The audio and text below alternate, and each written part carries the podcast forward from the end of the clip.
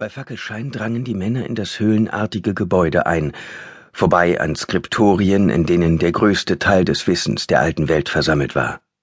Regale um Regale voller Schriftrollen und Kodizes, darunter auch Texte, die aus der lang verlorenen Bibliothek von Alexandria gerettet worden waren. Zuhinterst im Gebäude befand sich eine Wendeltreppe, die die Männer hinabstiegen. Weiter ging es durch ein Labyrinth enger Gänge und über eine zweite Treppe noch tiefer hinab, bis sie schließlich einen Gang erreichten, von dem eine Reihe schwerer Türen abging. Einer der Hüter schloss die hinterste davon auf und schritt ihnen voraus. Sie fanden sich in einem weitläufigen Lagerraum wieder, überall standen Truhen herum, und an den Wänden zogen sich spinnwebverhangene Regale entlang, in denen wiederum Schriftrollen und ledergebundene Kodizes gestapelt lagen.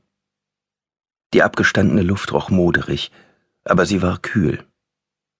Die Baumeister, wer auch immer sie gewesen sein mochten, hatten offenbar gewusst, dass die Räume nicht feucht werden durften, wenn die Pergamenthandschriften die Zeit überdauern sollten. Und das hatten sie. Seit Jahrhunderten. Genau deshalb waren Everard und seine Männer nun hier. Der alte Mann wandte sich um und führte die Ritter durch den Lagerraum zu einer Tür, die zum Teil hinter ein paar schwer beladenen Regalen verborgen war. Die Franken und die Latiner sprechen davon, Jerusalem zurückzuerobern.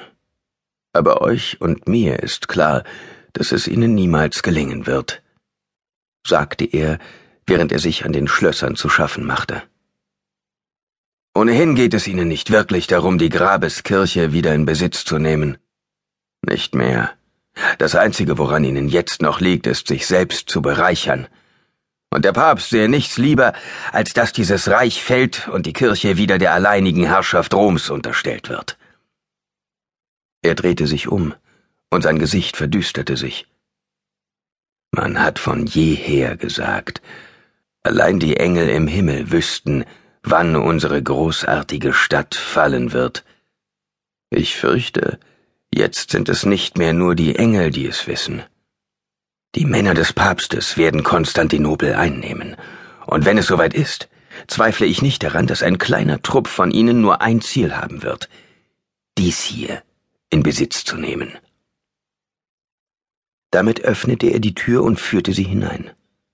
Der Raum war leer, bis auf drei große hölzerne Truhen. Everards Herz schlug schneller. Als einer der wenigen in den höchsten Rängen des Ordens wusste er, was diese schlichten, schmucklosen Kisten enthielten. Und er wusste auch, was er jetzt zu tun hatte. Ihr werdet den Wagen mit den Pferden brauchen. Theophilus wird euch noch einmal helfen, fuhr der alte Mann mit einem Blick zu dem jüngsten der drei Hüter fort, dem, der Everard und seine Männer in die Stadt geführt hatte. Aber wir müssen uns beeilen. Die Lage kann jederzeit umschlagen. Man munkelt sogar, der Kaiser wolle aus der Stadt fliehen. Ihr müsst bei Tagesanbruch aufbrechen. Sie luden die Truhen einzeln auf den Wagen. Vier Ritter trugen jeweils gemeinsam die schwere Last, während die beiden übrigen Wache standen. Als sie aufbrachen, zeigten sich am Nachthimmel gerade die ersten Vorboten der Morgendämmerung. Das Tor, das die Hüter ausgewählt hatten, war als einer der wenigen Zugänge zur Stadt in Benutzung. Als das schwer beladene Pferdefuhrwerk mit den zwei verhüllten Gestalten auf der Kutschbank darauf zurumpelte, verstellten ihm drei Fußsoldaten den Weg. Misstrauisch gebot ihnen einer mit erhobener Hand anzuhalten und fragte Wer da? Theophilus, der die Zügel hielt, hustete gequält, ehe er leise eine Antwort murmelte. Sie müssten dringend zum Kloster Soodochus, gleich vor den Stadttoren gelegen. Everard, der neben ihm saß, sah schweigend zu, wie die Worte des Hüters ihre Wirkung taten. Der Wachmann schien interessiert, kam näher und bellte eine weitere Frage. Unter der Kapuze seiner dunklen Tunika beobachtete der Templer, wie der Mann auf sie zukam. Er wartete, bis er nah genug heran war, ehe er sich auf ihn stürzte und ihm den Dolch tief in den Hals stieß.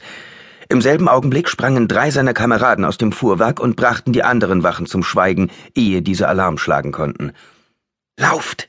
zischte Everard, als drei seiner Gefährten auf das Torhaus zurannten, während er und die zwei übrigen Ritter geduckt